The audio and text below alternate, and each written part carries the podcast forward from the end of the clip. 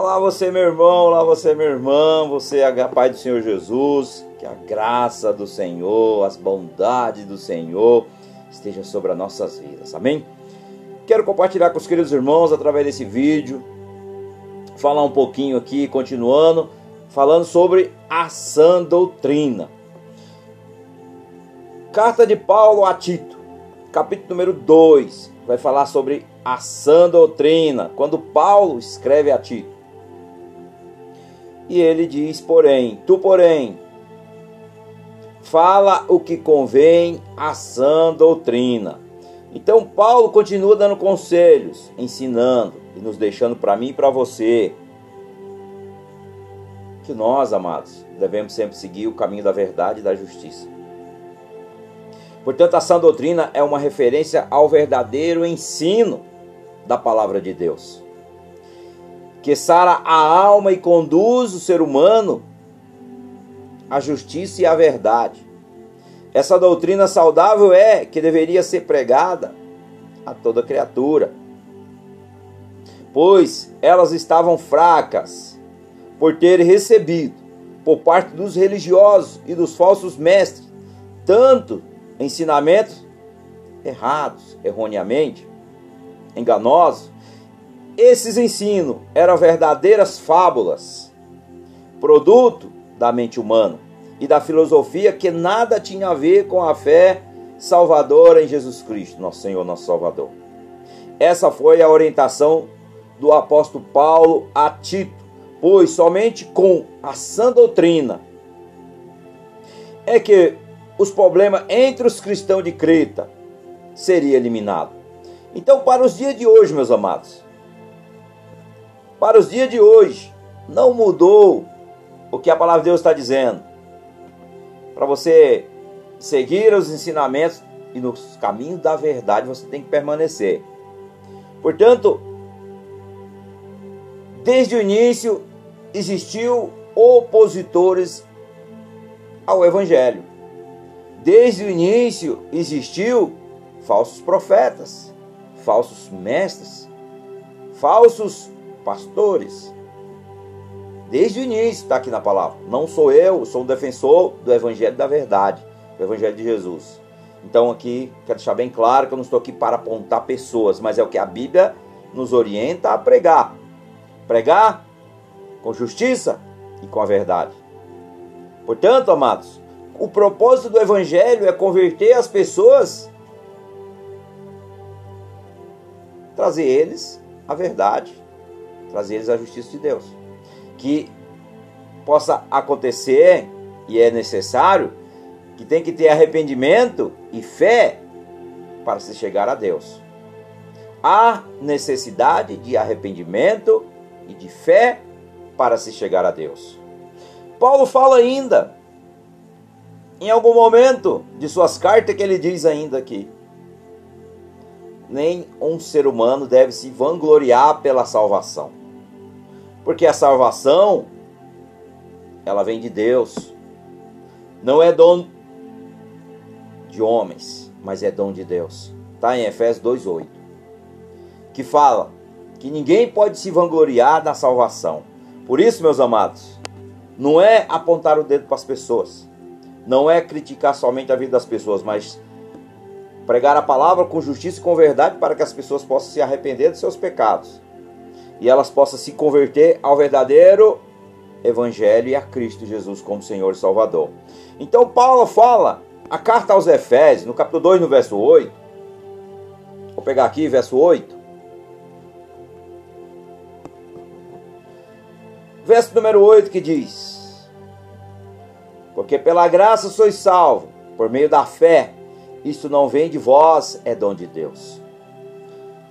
Portanto, queridos, esse texto aqui é bem claro que não tem como nós se vangloriarmos da nossa salvação porque não vem de nós mesmos. Não é doutrina do homem, mas sim é dom de Deus. Portanto, se Deus quer falar conosco, que nós devemos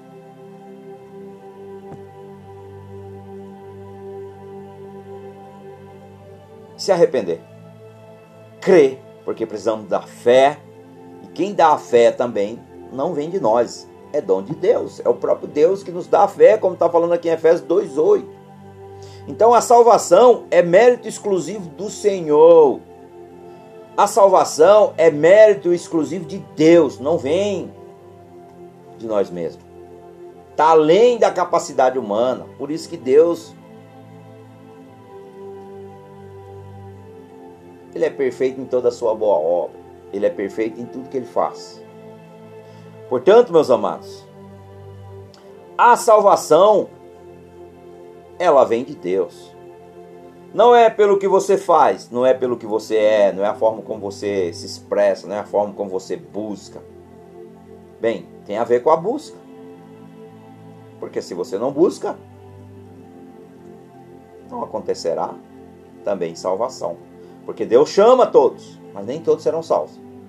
Muitos serão chamados, poucos serão escolhidos, porque muitos não querem. Então, isso significa, aqui em Efésios 2,8, que não há nada que o ser humano possa fazer por si mesmo para merecer a vida eterna. Não há nada, meus amados, nada. Nada. Somente a fé é capaz de fazê-lo alcançar este tesouro tão precioso que é a salvação. Somente a fé. A fé, este pode. E esse poder extraordinário, meus amados, que opera em nós por meio do Espírito Santo, é que nos faz tocar as mãos de Deus e tomar posse da sua maior dádiva, o céu. Louvado seja o nome do Senhor. Assim, tanto a fé quanto a salvação são atos do Senhor, atos divinos em favor do homem, como está em Romanos, capítulo número 3, verso número 24, que diz: sendo justificados gratuitamente pela sua graça, pela redenção que há em Cristo Jesus. Eu vou repetir como esse versículo ele é maravilhoso sendo justificados. Todos nós somos justificados gratuitamente pela graça. Graça pela redenção que há em Cristo Jesus. Portanto, não vem do homem, não vem de religiões, não vem de placa de igrejas, não vem nada aqui da terra. Vem do trono celestial de Deus. É o Senhor que envia. É o Senhor que salva. É o Senhor que nos reconcilia com Ele. Portanto, amados, aqui em Romanos, Romanos 4, 24, é, 3, 24, aqui se manifesta, aqui se manifestou principalmente, se manifestou sem a lei. Se manifestou sem a lei. Paulo aqui ele volta ao assunto principal da sua epístola. A justificação pela fé depois de ter provado que todas as tentativas dos judeus de ter de alcançar a justiça pela obediência à lei fracassaram. Paulo ele conhecia muito bem a lei, porque ele era um fariseu, ele era perseguidor da igreja, como está lá em Atos, capítulo 9, verso 1, verso 2, quando ele estava no caminho de Damasco para perseguir a igreja de Jesus. E ali ele teve um encontro com Jesus. Então, Paulo conhecia muito bem o apóstolo Paulo, a lei. Ele se esforçava para cumprir o que estava na lei. Ele conhecia muito bem. Mas ele chegou um momento que o Espírito Santo de Deus revelando a ele que aquilo era em vão que ele estava tentando fazer. Aquilo não era para Deus. Ele achava que ele fazia para Deus. Mas ele mesmo reconhece. Ele mesmo reconhece ele vivia na incredulidade e o que ele fazia não agradava a Deus. Mas antes da sua conversão verdadeira, um encontro com Cristo, ele achava que estava fazendo para Deus, perseguindo os cristãos, matando, prendendo, espancando. Mas ele entendeu quando ele teve um encontro com Jesus na estrada de Damasco. Está em Atos 9, verso 1, verso 2. Que ali, meus amados, foi que começou a vida de Paulo. Então, todos nós precisamos ter um encontro verdadeiro com Jesus. Paulo achava que ele servia a Deus, ele servia a lei. E aqui os judeus, todas as tentativas dos judeus de alcançar a justiça pela obediência à lei fracassaram. E o apóstolo aqui aponta o caminho previdenciado por Deus para que todos sejam judeus, todos sejam judeus, seja gentis, ou seja, os pagãos, os ímpios, como queira. A Bíblia cita como gentis nessa versão. Mas também, em outras versões, minha versão atualizada vai dar como pagão, aquele que não conhece a Deus, que não conhece os princípios de Deus. Então, meus amados, recebam a salvação, o sacrifício do seu filho amado Jesus. Isso não significa que o nosso Deus tenha passado por cima dos seus, das suas próprias leis para redimir o ser humano. Pelo contrário, o seu plano de salvação só foi capaz porque o Senhor Jesus cumpriu todas as exigências da lei, ele cumpriu ela em sua totalidade. Jesus falou: Eu não vim para tirar, para descumprir a lei, pelo contrário, eu não vou tirar nem sequer uma vírgula, um pontinho, mas eu vim cumprir em sua totalidade aquilo que está escrito na lei. Então, aqui nós vemos que Jesus cumpriu todas as exigências da lei, sem falhar em nenhum ponto sequer. Em Isaías 42, 21, que diz: O Senhor se agradava dele por amor da sua justiça engrandeceu pela lei e o fez glorioso. Portanto, ele cumpriu. Ele cumpriu tudo aquilo que Deus tinha já predestinado. Ele veio cumprir tudo aquilo que Deus tinha já preparado para que acontecesse. Por esse motivo, ele pôde assumir o nosso lugar e pagar o preço das nossas transgressões Transgressões, irmãos, é transgredir os mandamentos de Deus. É quebrar o mandamento, é romper com a aliança do Senhor. E aí, meus amados, com o seu próprio sangue, como está em Isaías 53, no verso número 5, que diz: Mas ele foi ferido por causa das nossas transgressões e moído por causa das nossas iniquidades.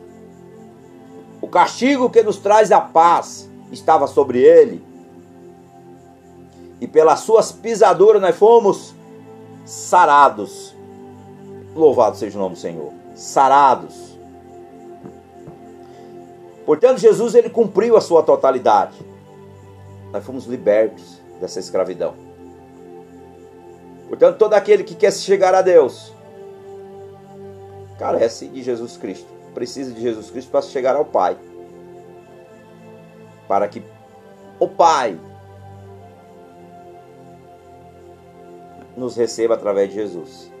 Portanto, quando nós recebemos Jesus como Senhor e Salvador, cremos nele, cremos no sacrifício dele, cremos que ele foi crucificado, crendo que ele foi morto, mas ele foi ressuscitado ao terceiro dia e que hoje ele vive.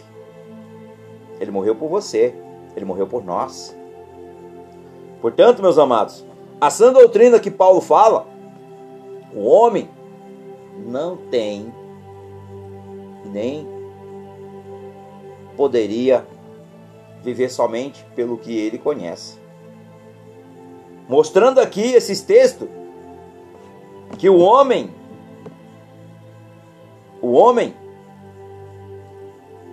ele não é merecedor de nada. Nós não somos merecedores de nada, mas pela sua infinita graça e misericórdia, Deus se compadece conosco, tem prazer em nós quando nós o obedecemos.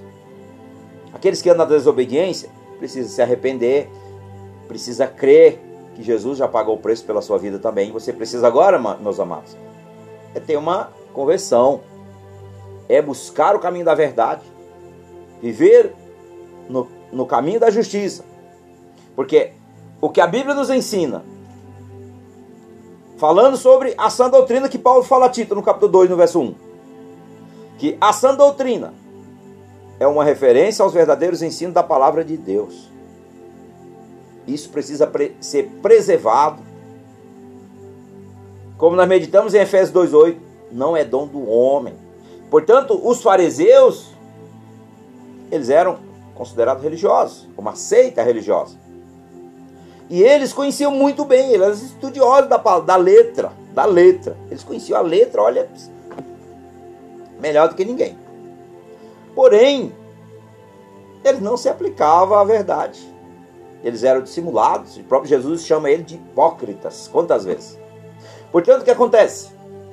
A nossa vida, vou colocar aqui assim um alinhamento agora. A nossa vida tem que andar e contradizer com a palavra. Porque as nossas próprias ações, meus amados,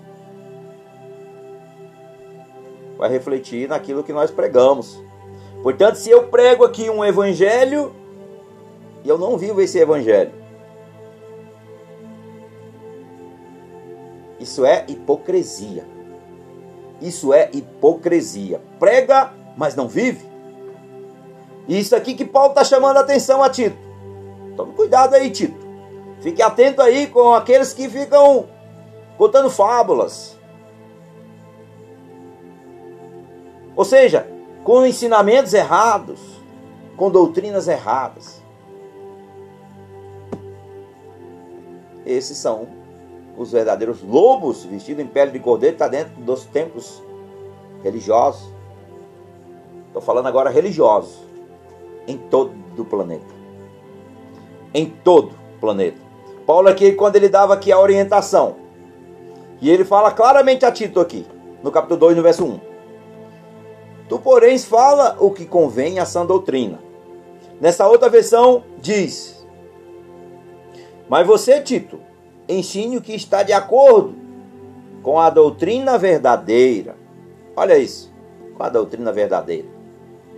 Então, se nós pregamos ou ensinamos algo que não está na palavra, isso é do próprio homem. Não vem de Deus. É fábulas. Está aqui a palavra falando. Isso aqui é fábulas. Ou seja, vamos ser bem sinceros, heresias é algo que não é bíblico, é algo que o homem criou na sua própria mente e aí quer passar para as pessoas. Isso não vem de Deus. Não vem de Deus. O que vem de Deus, irmãos, eu costumo bater nessa tecla, edifica as pessoas. Muda a história das pessoas. Leva as pessoas cada vez mais para os caminhos do Senhor cada vez mais próximo de Cristo, cada vez mais querer viver aquilo que agrada a Deus. Quando ela olha para a palavra e ela começa a meditar na palavra, a palavra vai chamar a atenção cada um de nós. Então nós temos que se esforçar e tem, por isso que temos que ter conhecimento da palavra, não somente da letra. Os fariseus conheciam a letra, mas eles não conheciam a verdade. Amém? E aí Paulo continua. Ele continua no verso número 2. Como é que nós vivemos isso? Como é que nós vivemos isso? Primeiro, precisamos ser exemplo para as pessoas. Então aqui ele vai pegar do verso 2 ao verso 6. Ele vai pegar primeiro os velhos, os idosos. Depois, no terceiro, no verso 3, ele vai dizer as mulheres idosas. Tem que ser exemplo para as mais novas. No verso 4 ele vai dizer: para que ensine as mulheres mais novas a serem prudentes e amar os seus maridos e também amar os seus filhos. E no verso 5, a serem moderadas, puras, boas donas de casa, sujeitas aos seus maridos e a fim de que a palavra de Deus não seja blasfemada. Olha isso. Então, nesses nesses versículos, do verso 2 ao verso 6, ele orienta aqui, em Tito, capítulo número 2, do verso 2 ao verso 6. Primeiro, quando você. Ele pega aqui um exemplo, principalmente dos mais, dos mais velhos. Ele diz aqui: o que se espera né, de uma pessoa mais velha? É que ela tenha mais experiência de vida, é claro. Então, as atitudes dessa pessoa devem ser uma de atitude de pessoas sensatas, pessoas responsáveis, pessoas que sirvam como exemplo para os mais novos. Então ele pega aqui como exemplo, usando a sã doutrina, ele pega aqui como exemplo. E ele diz: para os mais jovens, ser exemplo para os mais jovens. Devido às muitas experiências vividas ao longo da sua trajetória, essa pessoa tem algo para passar para os mais jovens. Eu me lembro claramente de muitos anos atrás, eu não era convertido na época. E eu estava trabalhando e eu tinha na época três trabalhos, três. Três trabalhos e o dinheiro não dava. Voava assim, ó. Trabalhava das 8 às 2, depois eu entrava das 5 à meia-noite. E final de semana, sábado e domingo, eu ainda trabalhava meu período das 3 às 2 da tarde. Olha isso. E eu me lembro numa manhã, era a última, era a última entrega que eu fui fazer na casa de um, de uma, de um senhor já de idade. Senhor de idade, olha aqui, olha aqui. Aquilo que é bom, edifica, nós guardamos. Aquilo que é bom, nós temos que guardar no nosso coração. E eu me lembro, da, eu me lembro das seguintes palavras que aquele senhor falou para mim. Eu falei para ele, olha, aqui estou terminando, é a última, mas eu tenho que descansar um pouquinho, daqui a pouco eu tenho mais uma tarefa. Ele falou, como assim? Aí eu falei, não, eu tenho mais um trabalho. Aí eu falei para ele que eu estava com três trabalhos. Ele falou, rapaz, não faça isso, meu filho. Sabe por que eu vou te falar isso? Porque isso aí é e aí me e aqui quando me veio aqui agora, me lembrei lá em Eclesiastes quando Salomão fala sobre o excesso de trabalho, sobre carga, sobre peso sobre as nossas vidas, que é como correr atrás do vento. E aquele homem, ele era um homem sábio, porque ele falou: sabe o que vai acontecer? Tudo que você está tentando ganhar, daqui a pouco você vai começar a gastar com medicamentos, dor na coluna, vai ser isso, vai ser aquilo, problema de saúde vai vir um atrás do outro, você acaba destruindo seu próprio corpo. Ele falou algo mais interessante. Você precisa largar os três e pegar somente um que compensa os três. Falei, olha rapaz, isso é bom. Então, veja como as palavras sábias de uma pessoa já de idade, que já viveu muito, pode nos ajudar muito. Eu guardo isso no meu coração, eu conto testemunho, porque é realmente é algo maravilhoso para se compartilhar com as pessoas. E eu comecei a colocar isso em prática. Eu fiz acerto em um dos trabalhos, que já tinha algum tempo. Montei um pequeno negócio. Deixei a minha esposa com a minha sogra tocando um pequeno negócio. Eu ajudava conforme eu podia. Continuei trabalhando fora por alguns meses ainda. De repente, o meu negócio começou a andar e eu abandonei. Vim para o que aquilo que o conselho, por isso experiências, as pessoas dizem que contar, é, as pessoas têm o hábito de contar que é, conselho se fosse bom não se dava, se vendia. Eu não penso dessa forma. Eu penso que conselhos são experiência. Aqui eu creio que aquele homem já tinha vivido muitos anos, ele era um senhor de idade, então ele já tinha vivenciado muitas experiências desafiadoras na sua vida. E aí, quando ele compartilhou isso comigo, eu coloquei em prática. Então, a experiência que ele passou para mim, hoje eu estou passando para vocês. Talvez você tenha muito trabalho, mas é como correr atrás do vento. Portanto, aqui Paulo usa aqui em Tito 2, 2, capítulo 2, verso 2, o exemplo dos mais mais velhos, para dar bons exemplos para os mais jovens. E eu recebi, eu contei esse testemunho aqui, que foi algo verídico que aconteceu na minha vida. Foi algo que aconteceu na minha vida. E eu louvo a Deus. Eu nem sei se aquele homem deve vivo já faz muitos anos. Mas, enfim, foi uma experiência que ele compartilhou comigo e graças a Deus foi maravilhosa. Então, nós temos que, que entender que nós temos que ser exemplo daquilo que nós vivemos. Nós temos que ter exemplo para as pessoas. E aí, ao longo da trajetória, de experiências vividas, e é por isso que Paulo aqui dá aqui essas instruções, como deve ser o proceder de quem chegou a uma idade mais avançada. Era preciso que os mais velhos fossem sóbrios, ou seja, não vivesse embriagados pelo vinho, ele conta aqui pelo vinho, além de prudentes e sadios na fé, no amor, na paciência. Essas virtudes são resultado de uma vida de comunhão com Deus e serve de referencial de fé para os jovens se espelharem. Louvado seja o nome do Senhor. Então, meus amados, ele vai contando aqui, ele vai aconselhando Tito. E Deus é maravilhoso quando Deus nos dá a revelação e nos dá um, um alvo, um foco. Então, no verso 3, ele vai falando, Tito 2, 3. As mulheres idosas, semelhantemente, sejam também sérias em seu viver, como convém, não caluniadoras, não dada muito ao vinho, mas mestres. No bem. Então ele continua falando que as mulheres idosas, mais uma forma ele usa aqui. O papel da mulher é fundamental, meus amados, para estabelecer um lar cristão. Presta atenção nisso, vocês mulheres aqui, deixa eu ver. Rita, Amanda, estou vendo aqui. Olha, presta atenção aí. Lembrando de vocês duas aqui que eu estou vendo aqui na tela.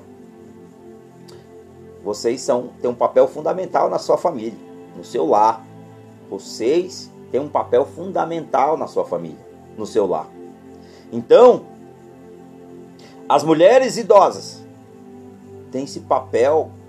Aqui Paulo exorta aqui, mas é por isso que vamos chegar também nas mais jovens. Vocês são jovens, estou falando que vocês são idosas. Vocês são jovens. São mulheres cheias de vigor, né? Na verdade. Então, assim, mas falando aqui do papel da mulher idosa, quando Paulo, aqui orientado por Deus, né? Guiado pelo Espírito Santo, direcionado pelo Espírito Santo, para ensinar as mulheres de como se comportar, de como ser bons exemplos para as, para as mais jovens. Então, ele continua: Pois terá de orientar as mais novas, que querem também construir uma família. Quando ela é guiada pelo Espírito de Deus, consegue desempenhar com sabedoria as funções de mãe, de esposa e além disso desenvolver os seus atributos e se torna uma mulher virtuosa. Olha isso, uma mulher virtuosa, sábia, prudente, equilibrada e acolhedora. Assim, a experiente mulher de Deus é valorosa e pura, de coração, possui a honra da família e ainda é uma referência para as mais jovens. Por ser experiente e temente ao Senhor, ela sabe escolher o que lhe é conveniente. Diante disso, não se permite ser influenciadora por aquilo que não convém aos sensatos, como coisas insensatas, principalmente, irmãos, coisas insensatas, fofoca, vício, preguiça, autoritarismo, insensatez e maldade e muitos outros, por exemplo. Então veja que uma mulher de Deus, ela tem que ser exemplo. Portanto, o que acontece? Não podemos tentar viver o que nós não somos. Isso é religiosidade. Isso é fariseísmo. E quando fala de fariseísmo nos dias de hoje, eu tenho vocês têm acompanhado aí as mídias sociais sobre uma música de uma, de uma moça que está participando de um reality, o Dom Reality, até compartilhou ontem nas redes sociais. E as pessoas levam tudo muito a cabo. As pessoas levam muito, muito a sério. Como se isso fosse uma ofensa. Meu irmão, minha irmã, se você toma tudo como ofensa, você precisa vigiar. Que a palavra de Deus diz que aquele que está achando que está de pé, já vigie para que não caia. Porque, meus amados, não sabemos como convém o dia de amanhã. Então, analise. Porque aquela moça lançou aquela música? Por que, que ela está cantando aquela música? Porque existe muitos fariseus religiosos que não pregam o que Paulo está exortando aqui a Tito e quer viver dentro dos templos religiosos como fosse um santo. Mas a vida dele não convém com a verdade. E aí, meus amados, não adianta doer, vai doer mesmo. A palavra de Deus diz que ela é espada. E quando ela chega no lugar certo, dói. Dói. Porque temos um eu, um egoísmo aqui dentro, orgulho, autossuficiência, soberba. Não queremos aceitar a correção. Dói mesmo. Pode ver que a maioria daqueles que estão se doendo, meus irmãos, está no pecado. E aí, Deus usa até os incapacitados, aqueles que não têm aí, digamos, não são conhecidos na mídia, não têm um ministério. É esse que Deus usa, é os pequeninos, aqueles que se humilham, que abrem o coração para o Senhor para Ele falar. E Ele usa esses. Deus resiste, odeia os soberbos, mas Deus exalta, Deus ama os humildes, Deus ama aqueles que se dobram diante dele e buscam, sabendo que Ele é Deus e que tem temor pelas coisas de Deus. Tem temor de não viver como os fariseus, como os religiosos da época de Paulo, que viviam em Creta. Queriam pregar todo tipo de, de vento, mas não era o vento do Espírito Santo de Deus, era do próprio homem. Então, meus queridos, aqui falando, quando Paulo está aconselhando sobre de como vivemos uma vida digna, correta. E também temos que entender que nós não precisamos se cobrar demais, nós somos falhos, nós erramos, todos nós erramos. Quem nunca errou? Quem nunca errou? Todos nós em algum momento nós tropeçamos, nós somos imperfeitos. Mas nós temos um Deus que é perfeito. Nós temos um Senhor que é perfeito. Então nós temos que olhar, se espelhar como Cristo olhando para Cristo. Quando nós olhamos para Cristo, a palavra nos orienta e o Espírito Santo nos ajuda a nos libertar do caminho errado. E aí nós não vamos viver como fariseu, somente a pelinha de cordeiro, não é verdade? Mas por dentro é um lobo devorador querendo comer as ovelhas. É isso, meus irmãos. A gente tem que ser verdadeiro se nós queremos pregar um evangelho somente para agradar o homem, somente para dizer que eu sou santo e eu estou no pecado? Ah, rapaz. É melhor você não abrir a sua boca, é melhor você ficar quieto, se esconder, porque Deus está vendo. Podemos até tentar nos esconder dos seres humanos. O ser humano não sabe o que está acontecendo. Mas de Deus não tem como nós se escondermos. Não tem como. Ele vê tudo. Ele ouve tudo. Não adianta. Então não adianta, queridos, querer defender uma bandeira, isso, isso não. É o Evangelho. O Evangelho de Jesus. É o Evangelho que traz as pessoas ao arrependimento. O Evangelho de Jesus é o Evangelho, eu bato isso aqui, porque eu preciso viver isso aqui. E eu, aquilo que eu tento ensinar é aquilo que nós precisamos viver. É viver a verdade. Vai doer? Vai doer. Porque não é fácil querer viver uma vida em santidade com Deus, não. Não é. É uma luta tremenda. É uma luta tremenda. Mas se a palavra diz, se vocês querem ver a face do Criador, se nós queremos ter um encontro com Deus, nós precisamos ser exemplo. Não para agradar o homem, não para agradar o homem, mas principalmente para agradar a Deus, que glorifica o nome do Pai, que exalta o nome dele é aí, queridos, que nós estamos no caminho certo. Quando nós enxergamos dessa forma, nós olhamos para a palavra e nós se aplicamos a ela. Mas eu quero deixar uma ressalva, abrir um parênteses. Não se cobre demais.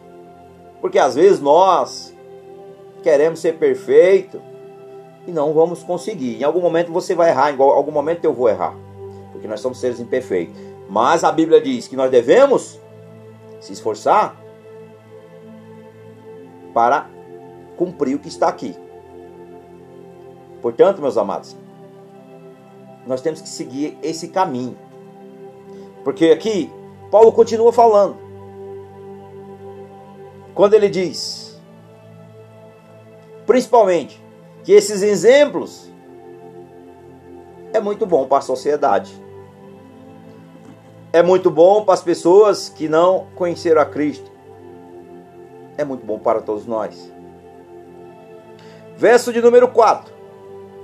Do verso número 3 ao verso número 5, ele fala aqui claramente sobre esse assunto, até o verso número 5. E a partir do verso número 6, até o verso 6 eu falei. Mas olha, eu vou, vou meditar aqui no verso 6. Do verso 6, diz assim: Jovens, olha, aqui agora ele direciona aos jovens. Falou aos velhos que Tito tinha que orientar a verdadeira sã doutrina. Primeiro ele falou direcionado aos velhos no verso 2. Depois, que são os mais velhos. Depois ele fala do verso 3 ao verso 5. As mulheres mais velhas e as mais jovens. Ele fala direcionado a essas, as mulheres. E agora vai falar para os jovens, no verso número 6.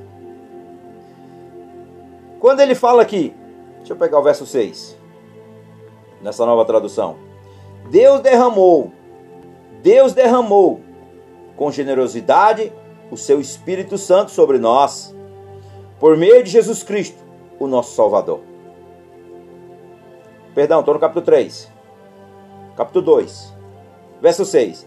Aconselhe também os homens mais jovens, direcionado aos jovens. A ser exemplo de boa conduta. Seja sincero e sério.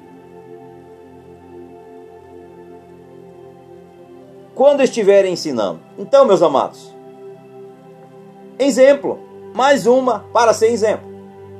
Mais um, Paulo usando os jovens. Ele diz aqui, porque nós sabemos que é na juventude que o ser humano precisa, principalmente fazer importantes escolhas que definirão o seu futuro. Portanto, você jovem, você jovem, você precisa tomar muito cuidado com as suas escolhas hoje, porque elas vão refletir lá no futuro. Se você tomar decisões erradas hoje, muitas vezes vai refletir lá no futuro. Então, é neste momento que também que que você é bombardeado por todo tipo de pensamentos. Com mais diversos tipos de distrações. Nós vemos no dia de hoje que a internet tem dominado a mente das pessoas, o tempo das pessoas, com coisas que não edificam. A internet ela é muito boa. Olha aqui que nós estamos fazendo, compartilhando a palavra. Mas, queridos, até essa semana a minha, a minha esposa brincou comigo e falou assim, eu falei para ela, ela estava assistindo algum vídeo, eu falei assim, olha, toma cuidado com o que você se alimenta. Assiste somente o que edifica, ela me chamou a atenção. Aí depois eu vi ela estava assistindo conteúdo cristão. Tá vendo? Você me chamou a atenção. Mas é porque nós somos o quê? Orientadores, meus amados. As pessoas estão em nossa volta. Nós temos que estar atentos. Você tem que estar atento com as suas escolhas, com as suas amizades, com aqueles que convivem com você. Então, jovens, aqui, Paulo fala aqui, Tito 2,6, aconselhando aos jovens para tomar muito cuidado com as suas escolhas. Porque festas é muito bom, não é verdade? Vamos lá, vamos com os amigos, hoje nós vamos lá, tem um aniversário. Vamos lá, é, ou tem confraternização da, da formatura, ou vamos sair para colocar o papo em dia, aí tome cuidado. Tome cuidado com todo sorte de vento que passa. É aí que entra o perigo. É quando nós deixamos de vigiar. Então o que acontece? Sai para se divertir. Mas aí, meus queridos, no meio desse caminho, nesse, nesse percurso, tem as ciladas, tem o álcool, tem as drogas, tem o fumo, tem a prostituição, tem a libertinagem. Então, é algo que o jovem precisa vigiar muito. Porque é algo que é sedutor demais. É algo que é sedutor demais. Seduz mesmo. Jogos, pornografia, enfim, com muitas outras coisas. Pode colocar como banquete na sua mesa. Então, meus amados, tem que ficar atento. O jovem está mais propício a isso porque ele não tem experiência tanto de vida. Então ele, ele se deixa às vezes se levar por todo tipo de vento. E aí pode ser um caminho ruim. Você pode se tornar um dependente dessas coisas. Você pode se tornar dependente, escravo, na verdade, dessas coisas. É escravo, escravo, escravo. E aí, os jovens são bombardeados todo dia com esse tipo de coisa. Principalmente os jovens. Porque os casados, meus irmãos, já têm uma família, já têm ali, digamos, uma estabilidade, já têm uma experiência de vida. Mas os jovens estão mais propícios a isso. Estão mais propícios a cair nesse tipo de cilada. Então aqui, Paulo exortando aqui, orientando, aconselhando a Tito, no capítulo 2, no verso 6, falando direcionado, direcionado aos jovens. Ele diz claramente: esse banquete aqui é um banquete farto que vem para a vida das pessoas, dos jovens, que entram cada vez mais cedo esse tipo de situação na vida das pessoas. E se torna, meus amados, algo corriqueiro na vida de muitas pessoas. E aí, o que acontece? Sem que percebam, quando se depara com essa situação,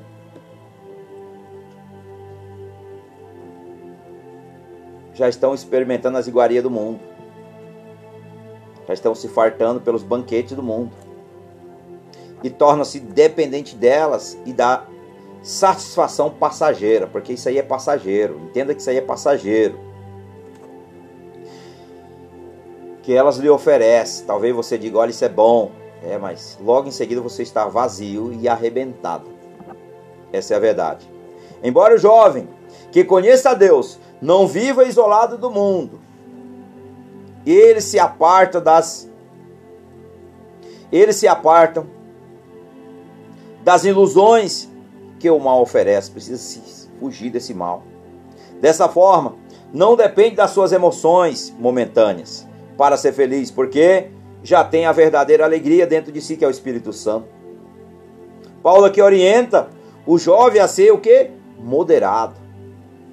Ou seja, a ponderar bem as suas decisões para não permitir que as más influências destruam a sua vida. Então, jovens, Fique atento com o que está acontecendo no mundo em sua volta. Amém, meus amados?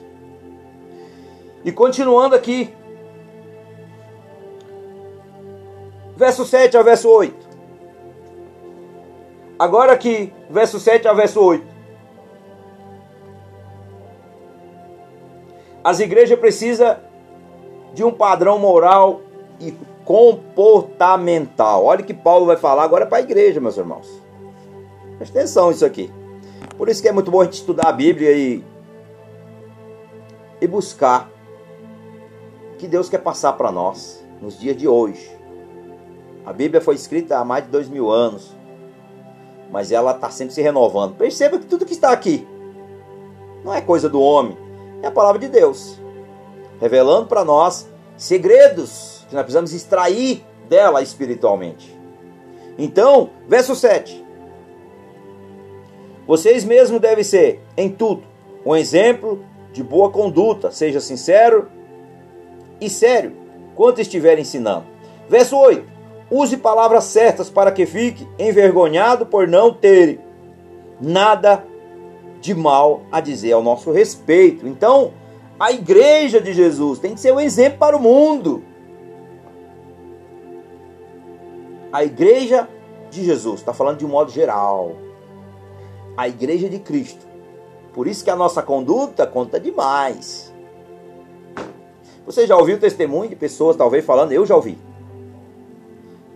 Que falou assim: olha, eu não vou para a igreja porque eu vejo pessoas que estão no altar do Senhor. Lá ela é uma pessoa na rua ela é completamente diferente. Ela não vive aquilo. Por isso eu não quero. Eu não vou, por isso. Veja, é um mau exemplo.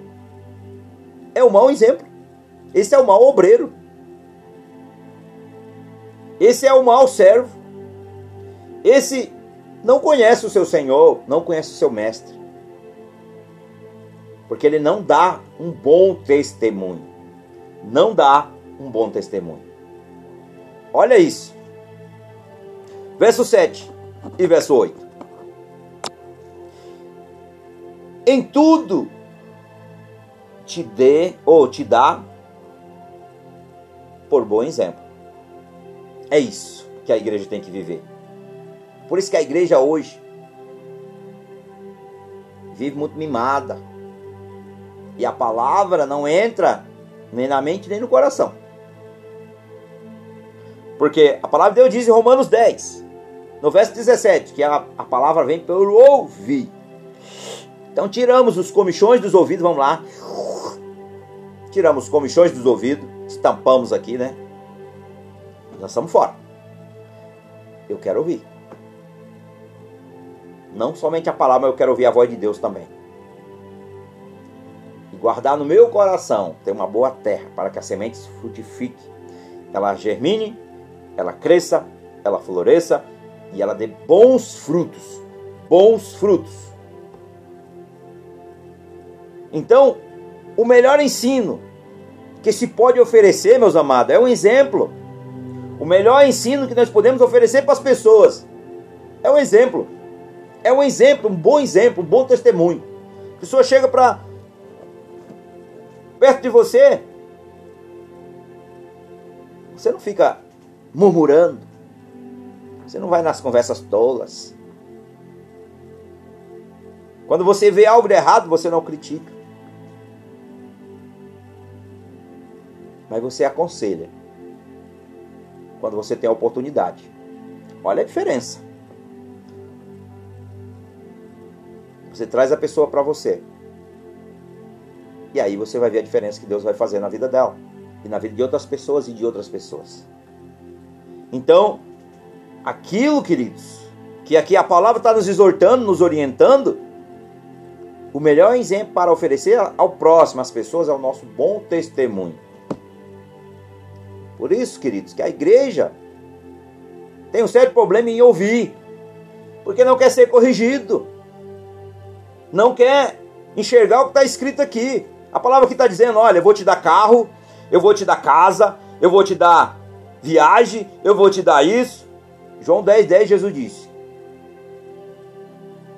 claramente que nós teremos uma vida em abundância. Em abundância. Mas, queridos,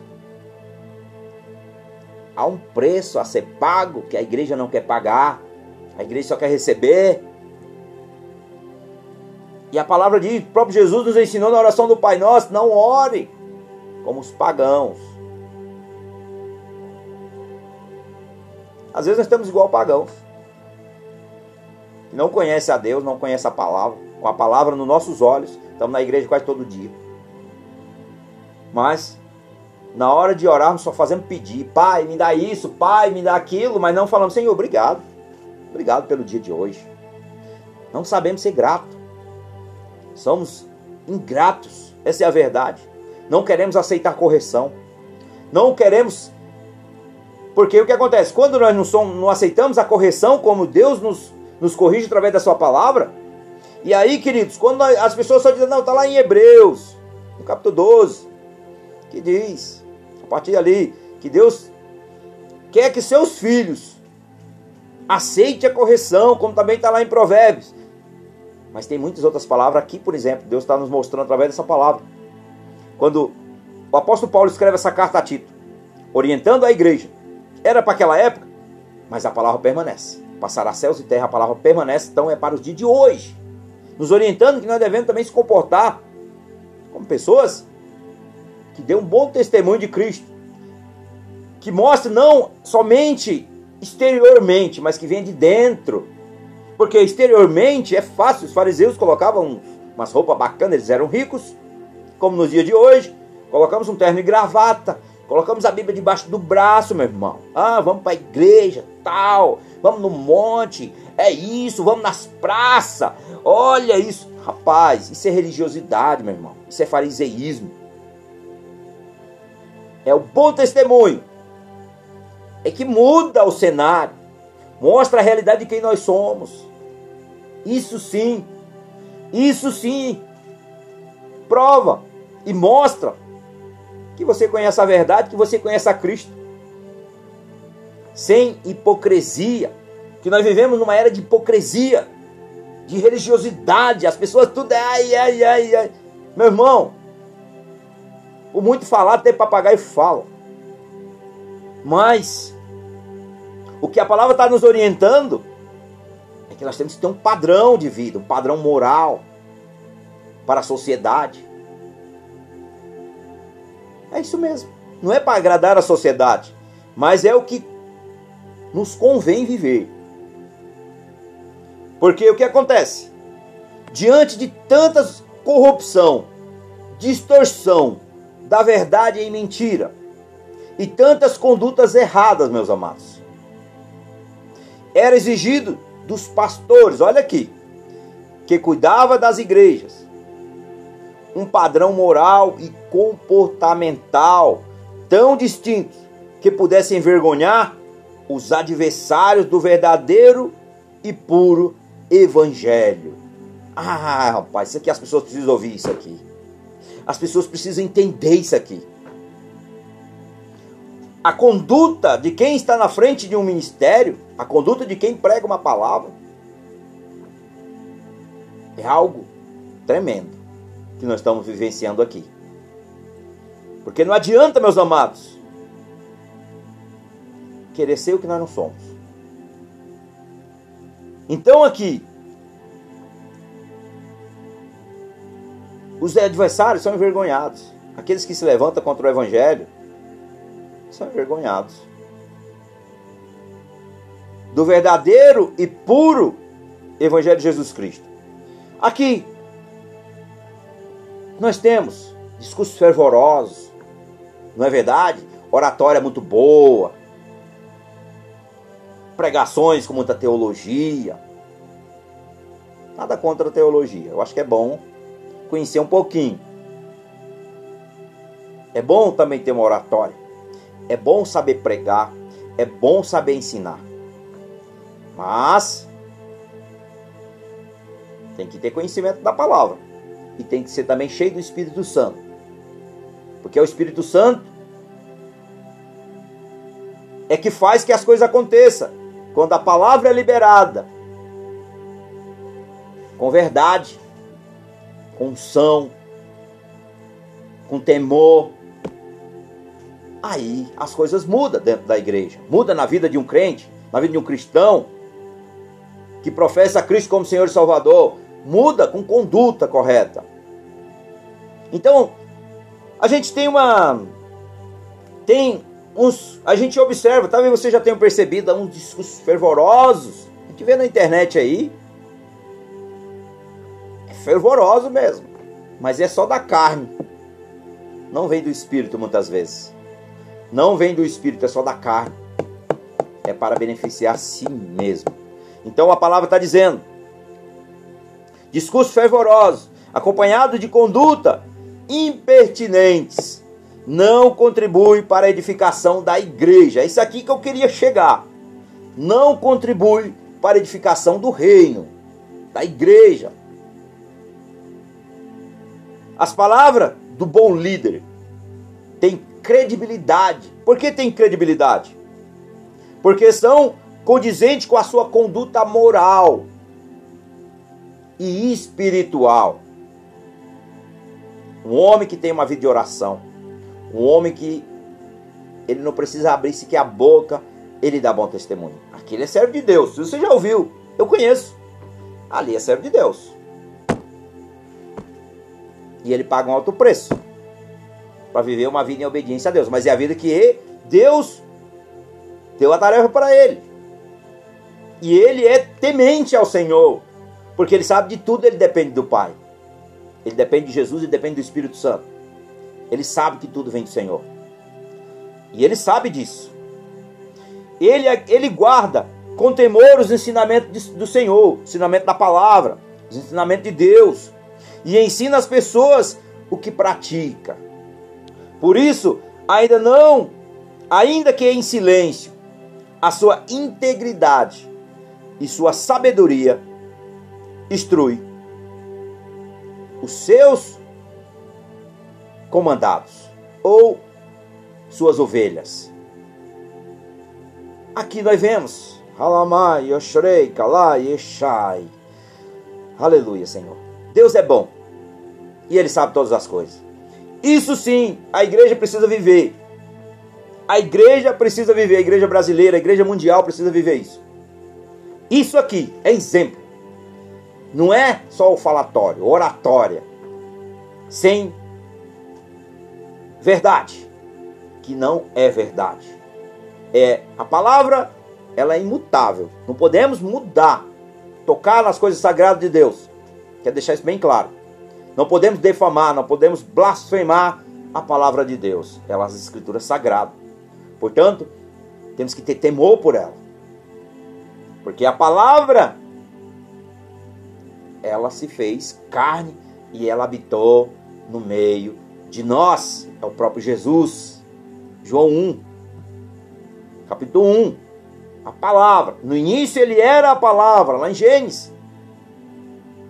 E a palavra era Deus. E estava com Deus. Portanto, meus amados, se tem algo que nós devemos fazer nas nossas vidas, como cristãos, ou como ser humano, se você não é crente, você não frequenta uma igreja, é o teu bom testemunho de vida que muda a tua história. Comportamental e moral. Portanto, para me fechar aqui a mensagem. Titos 2, capítulo 2 que nós meditamos aqui hoje. Do verso 1 ao verso de número 7 eu vou deixar ainda o verso de número 8, que diz: Deixa eu tentar na versão atualizada. Use palavras certas, para que fique envergonhado por terem nada de mal a dizer sobre o nosso respeito. Algo que nós precisamos viver diariamente em tudo que nós fizermos, devemos primeiramente pensar, refletir. Senhor, o que eu estou fazendo te agrada? Te glorifica? É bom para mim? É bom para as pessoas que estão à minha volta? Se pergunte a si mesmo, nas suas ações.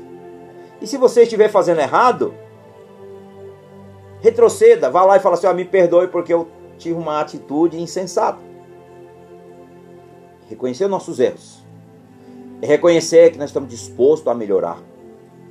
Isso significa que nós temos um coração humilde e queremos viver da forma que agrada a Deus, mas também que dá bom testemunho em meio aos homens. Então, meus amados, é isso que nós precisamos viver. Não é o que as pessoas vivem, não quero viver o que os outros vivem.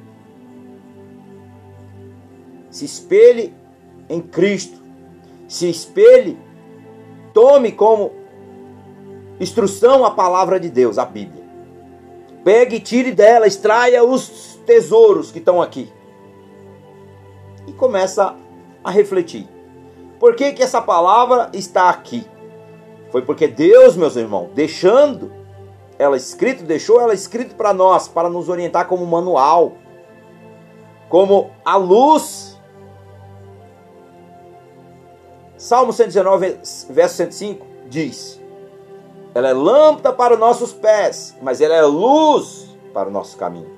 Então, analise. Alguém pode andar no escuro? Vai tropeçar em alguma coisa, pode até se machucar. É a mesma, a mesma forma quando